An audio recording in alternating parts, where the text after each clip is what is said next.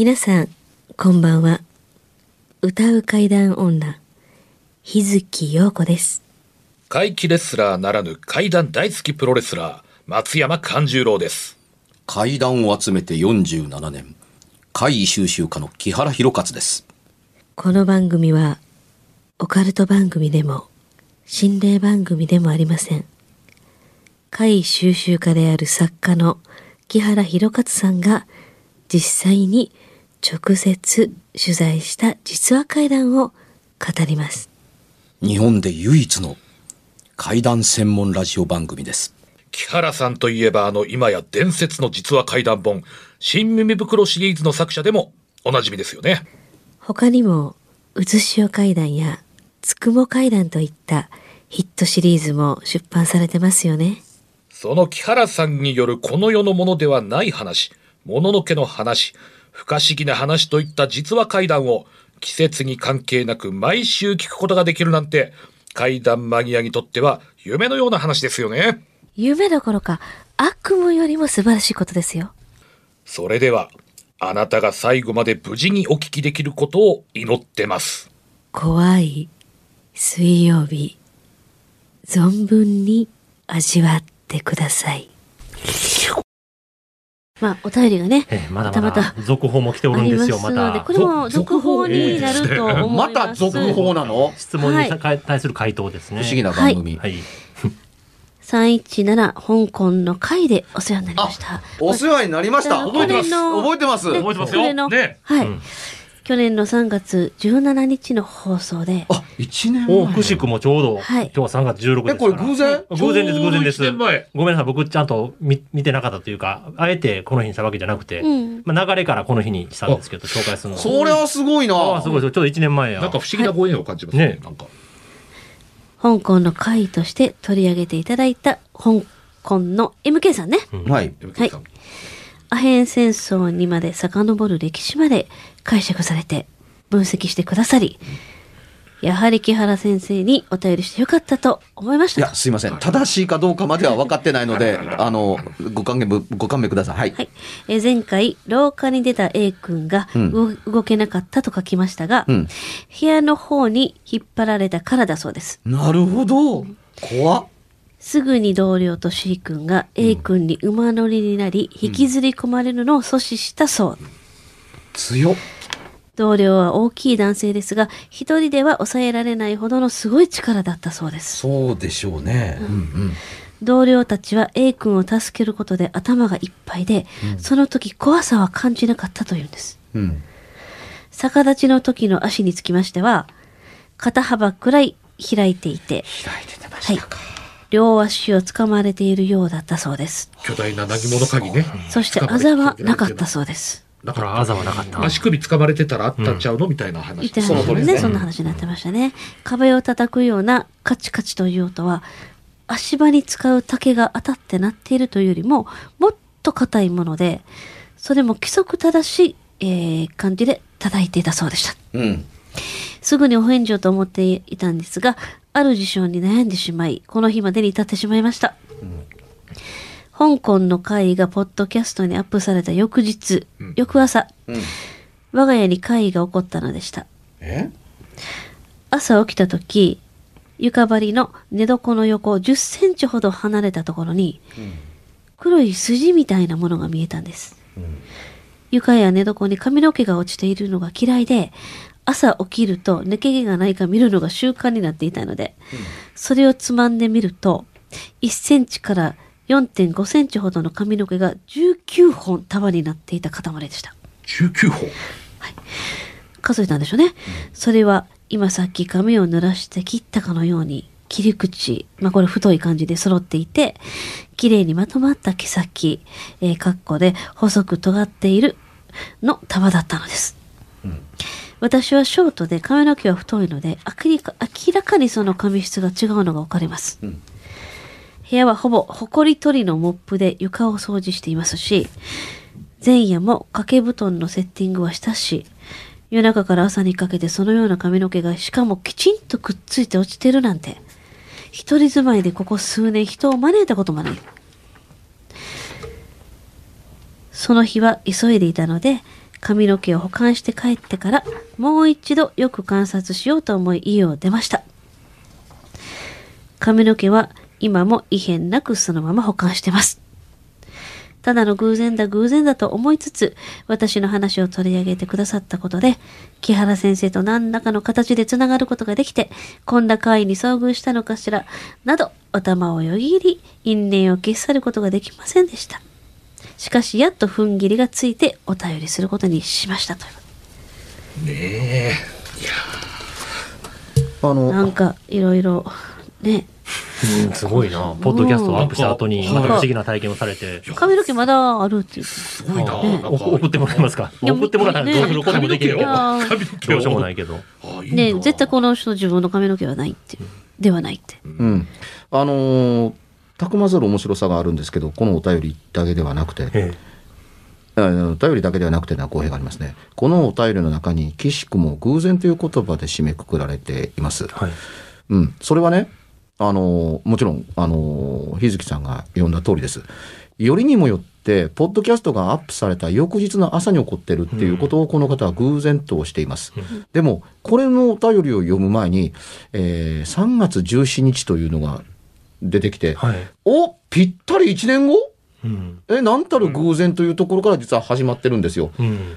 確かに。これ全くの偶然で選んでる。ほんまですよ、これ。そうほんま偶然ですわ。それはね、あの、僕は文字は見てないけれども、どの順番で読むのかっていううのが、放送回によって違うので、採用が。でずれたりなのでしますからねそうそう。それでね、時間の都合で3人が、ええあの、これとこれを組み合わせて30分じゃないか、うんこれはこの市場で30分ではないかということを、いろいろやってから席に着くんですよ。もちろん僕はそこは見てるけど文字は見てないですよ。うんしたがってその時の採用基準に、あ、これ放送日だからこれっていうことはないんですよ。ないないないないないない3月17も数字なんか見落としてました。内容でこれにしようかなと思ってたんで。その通りだよね。えうん。しかもそのね、文章とない、あの、放送、放送日と文章の中の日付ということを普通考えてやってたりはしません。しないです、しないです。だからまずまず内容ですから、うんほとんどはいとまあはい送ってこられたた日が、なるべくね、古いもんから紹介していきたいなまあでもそとはあったんで。のその程度じゃないですか、うん見るとしてもね基準としては。放送日が3月10 16日で、うん読まれたのが3月17日。去年ですけどね。うん。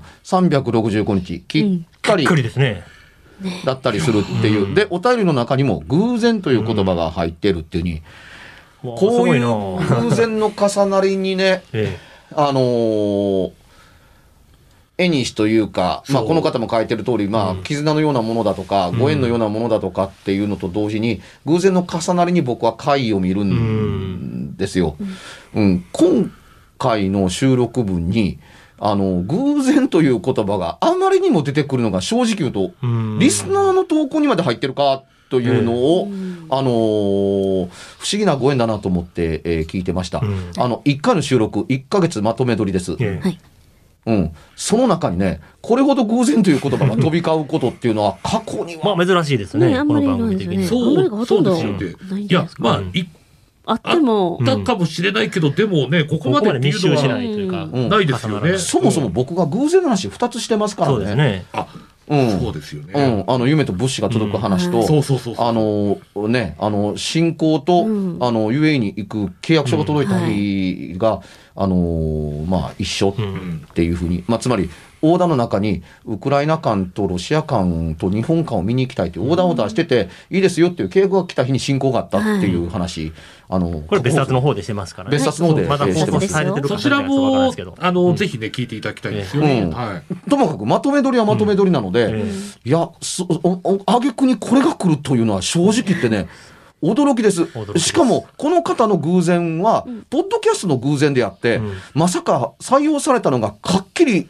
放送日の1年365日後だっていうことを考えてやってるわけでは、だってこのお便り自身が去年の12月26日にいただいてたものなので、ちょっともう、そうなんですよね。放送的には見つけ遅れぐらいでご,、ごうん。紹介するんですあの。ー僕の、あのーハリウッド行きのスケジュールだとか、うん。というのがあったので、いろいろ押し押しまとめ撮りとかいろいろやってきてこうなったので、本来ならもっと早めにね、紹介してるはずだったしてるんです。おまけに間に1ヶ月のゲスト出演があったんですよ。余計に、だからね、それは結果ね、一丸1年後になったという。そう、三去年の3月17日のに読まれましたけれども、うん。投稿いただいたのは昨年の12月の26 26日、クリスマスの明けた時に送っていただいて、はい。たまたま採用したのがかっきり365日後の3月16日の放送日の今日。今日。い。や、回であり、不思議やな。嬉しい。ね。なんか感じずにはいられない。現象ですね。うん。ね、あるんですよね、こういうねこと。うん、これに驚きすぎて、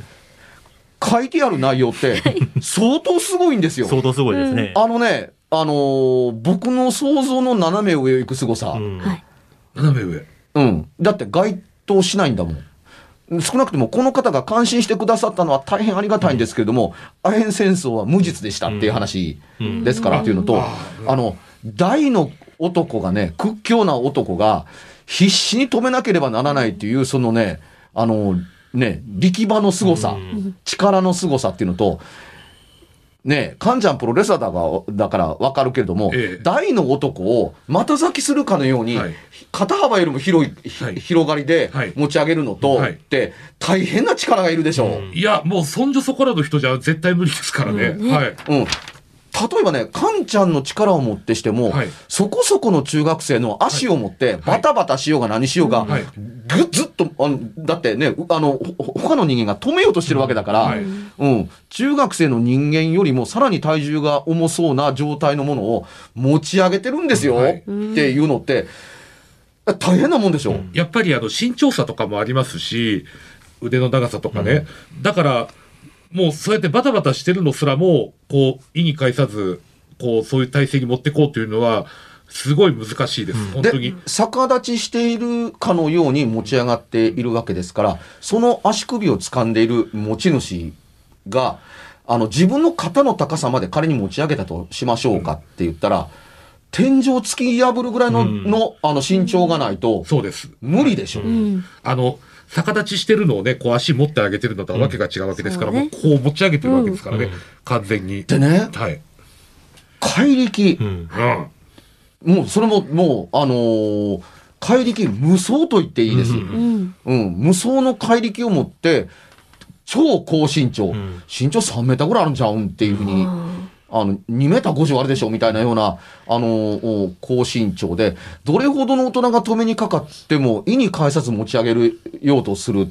宙に浮かなかったのが幸いぐらいな、うん。あの、勢いで、あの、あるということ。で、部屋の高さと合わない、うん。広さとももちろん合わない、うん。入り口のサイズとも合わないでしょうっていうやようなやつが、そこにいるなんてっていう上に、これほどの力を足首にかかって、足首だけで体の全体の体重を支えてるにもかかわらず、足首に手形も何にもない。うんロープの跡だってないって。どういうこと？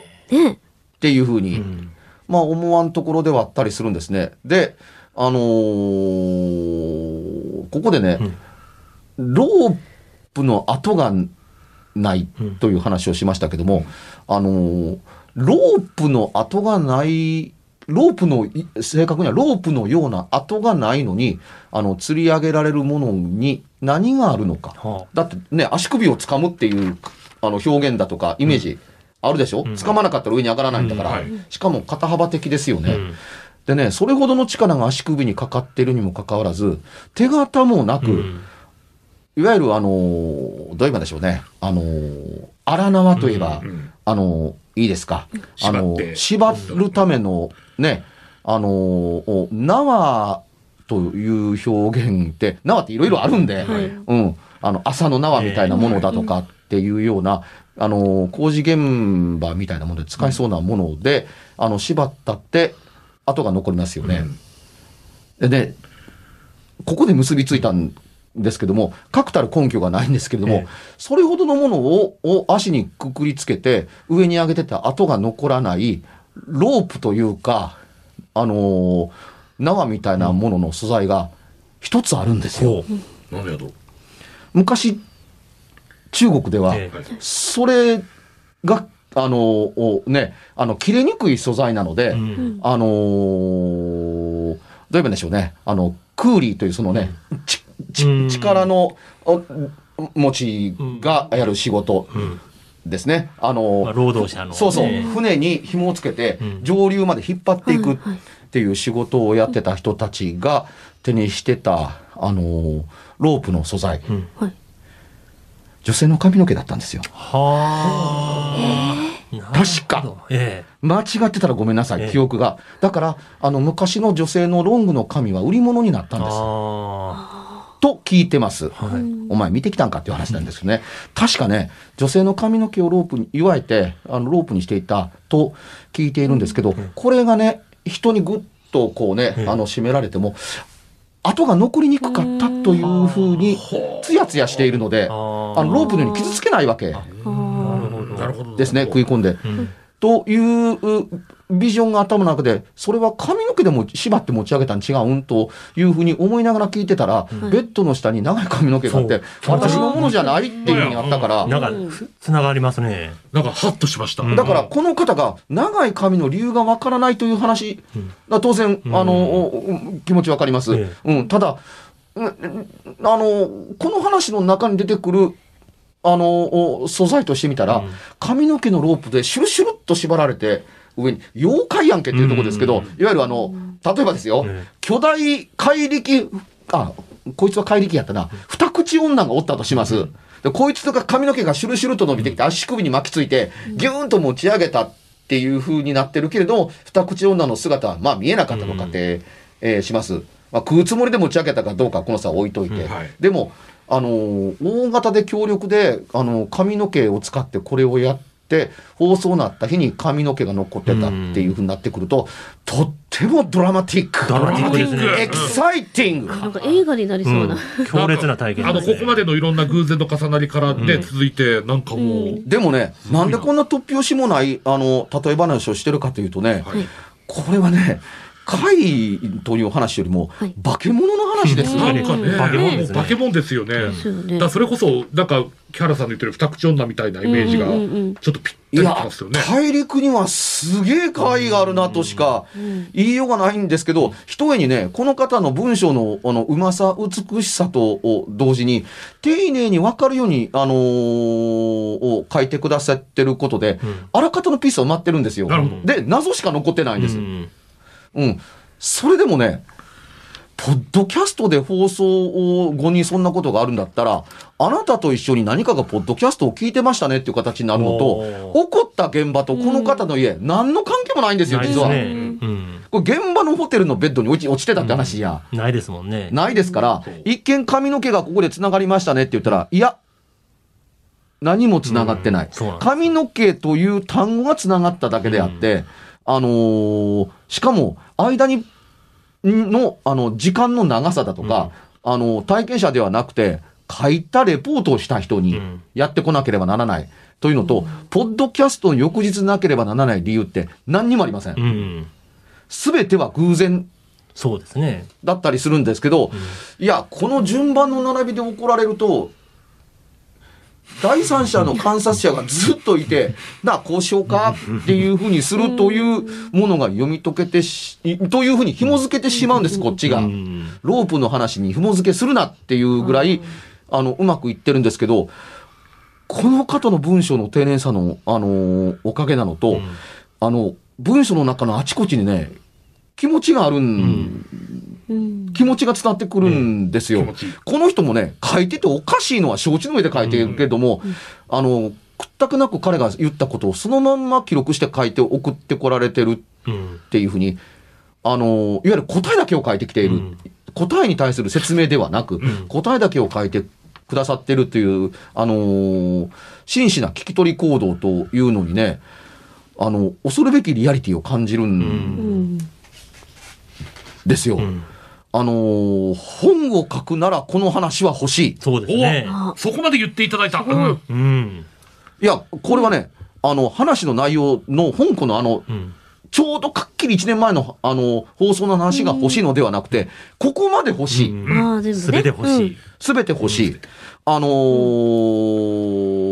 うん、ん間違いでした、考えすぎでしたというアヘン戦争でしたけれどもっていうとこだけど、でも今度は、いやー、足首に跡が残らないったら髪の毛のロープしかないなと思ってる、思っている中に、髪の毛の束が落ちてました。それも揃えてあったんですって。うん切り口も綺麗になっとってね。そう、つまり、ロープを祝える前に何をするかっていうと、髪の毛揃えるでしょ、うんそうですね。長さ、長さ揃えますよね。うん、長さでなくても髪のすをを揃えるんですよ。そうですね、ロープ上にこそうそうそう。だってほら、糸だってみんな揃えるでしょ、ええあの、寄りながら、はいはい。こういう、小寄りを作るに寄りながら、あの、毛糸から一本の一定の長さの、あのー要するに糸を紡いでいくわけですよ。うんはいはい濡れとったんちゃいます？だそうですね。からよりやすいように濡れとったとも書いてました。えー考えられないと今さっき髪を濡らして切ったかのような切り口。ほんま濡れてるかどうかわからない濡れ濡らして切ったかのような綺麗な切り口やったってことですよね。いや、それほど揃ってたということでしょ。うんなるほど。うん。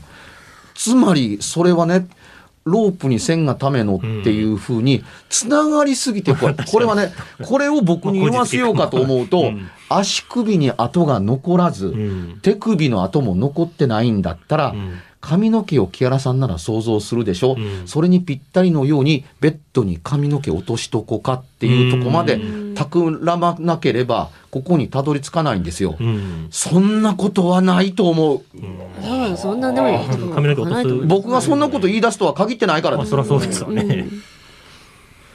うん。だからね、うん。たくまずしてこれができたということになるように起こっているこの現象を、うんポッドキャストの後ですよ。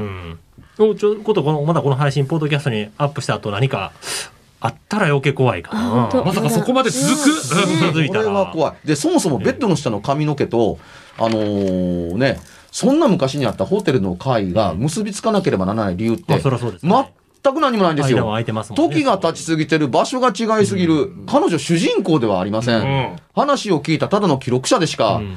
あの、なかったりするわけですよ。ん。あえて言うなら、お前なんでそんな話すんねんみたいなうん。記号を置いてった。でこの中で出てくる記号って何もないんですよ。ん。掴まれた後もないし、うん。何もないでしょ、ええ。あるとするならば、あのー足を持ち上げたのはな、うん。腕ちゃうで、ロープやった後残ってるやろってに、髪の毛やっていうふうに置いてるので、あのね、謎を解けと言わんばかりのことを起こヒントを与えられたなかのようなねんか、そうか、気がつかへんかったやろ、みたいなね。うん。あの、怪人人十面相からの挑戦を受けてるわけじゃないねんから、あのー実にね、そのね、あの、これはどういう会なんだろうというう読み解きをしたい人間が、ワクワクするけど材料不足でフラストレーションを起こしそうな、あのーね、あのー面白さ満載。うん。満載、面白さ満載。これはねいかに階段ってええ答えがなくても十分面白いのか、うん目撃談、正確な目撃談であるだけで十分である。うんだって、オチもないでしょ？そうですね。まあ現象だけですからね。そうそうそう。現象だけ。それだけでも十分階段足り得るのだ。だってここまでしかないんだもんっていうのをスパンと切って出してる素晴らしい恒例と言えますね。絶賛しておきます。うん。木原さんから絶賛が出ましたよ。はい絶賛いただきますしたね。ごいですね、この方ね。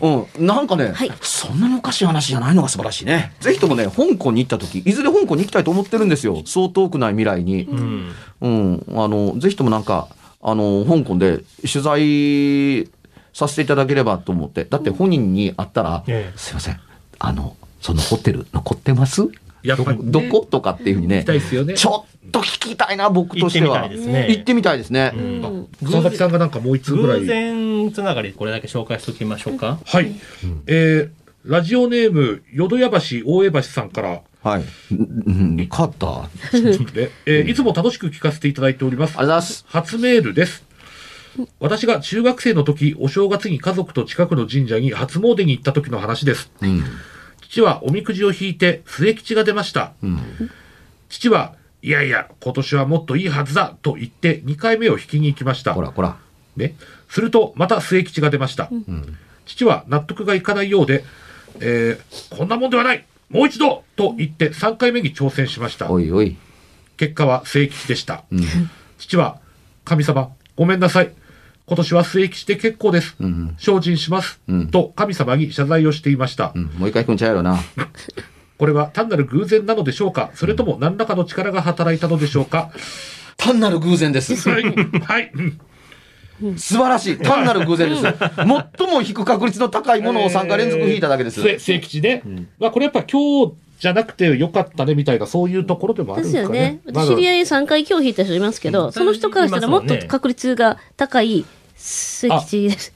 そう、ね、そうですよね。3回連続今日を引いたらね、むしろ持ってるねと発表みたい。言ってあげましたもん、その人にもち。なみにそのおみくじにまつわる階段はありますかって書いてますけれども、あります、おみくじと階段は関係がありません。関係ないと。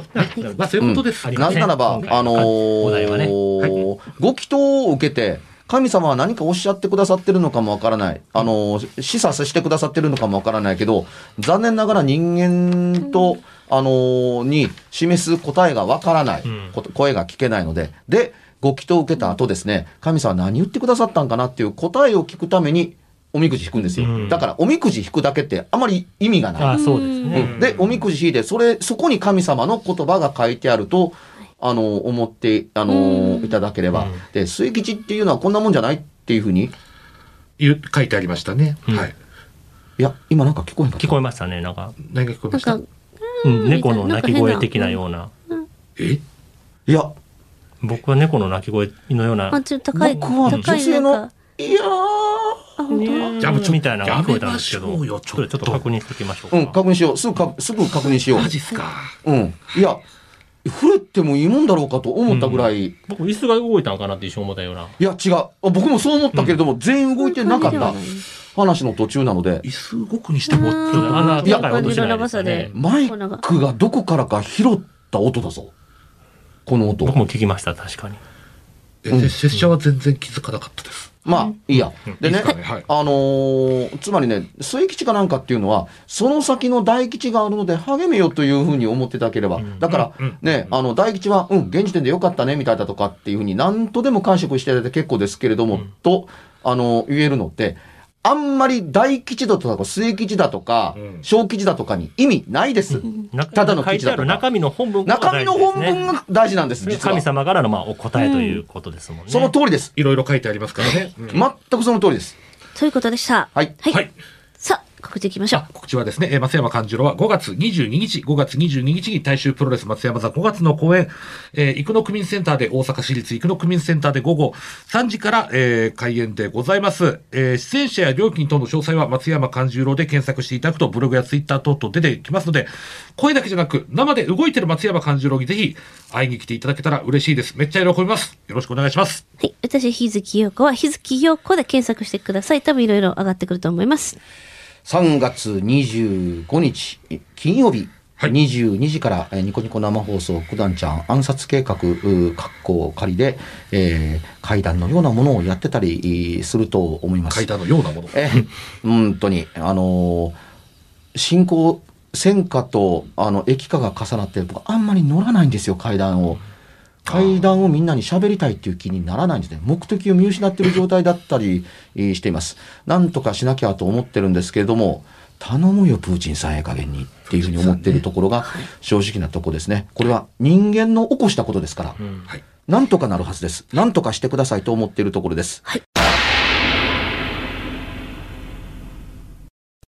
番組では、別冊怪談ラジオを販売しております。ちょっと普通の地上波のラジオでは放送できない僕の体験を、あの、語っています。二度と本の形でまとめるつもりのない話が入っていますので、ぜひお聞きになってくださればと。どうやったら帰るの？詳しくは、ラジオ関西の怪談ラジオのホームページをご覧になって、ぜひともお買い求めいただければと思います。今夜はいかがでしたでしょうか？何もなければいいんですが。え？ちょっと、あなたの城、誰ですか？番組ではお便りや感想のほか、あなたが体験した怖い話や、あなたが聞いた身近な人の不思議な体験、また怖い写真や曰く因縁のあるものなどもお待ちしています。メールの宛先は、階段アットマーク、jocr.jp、k-a-i-d-a-n アットマーク、jocr.jp。ファックスは078-361-0005、078-361-0005。おはがきは郵便番号650-8580、ラジオ関西、階段ラジオ、怖い水曜日まで。ぜひ、本物の怖い話を私に教えてください。お相手は、歌う階段女、日月陽子と、怪談大好きプロレスラー松山勘十郎と、そして階段を集めて47年、木原博一でした。それではまた来週お耳にかかりましょう。この一週間、あなたが無事でありますように。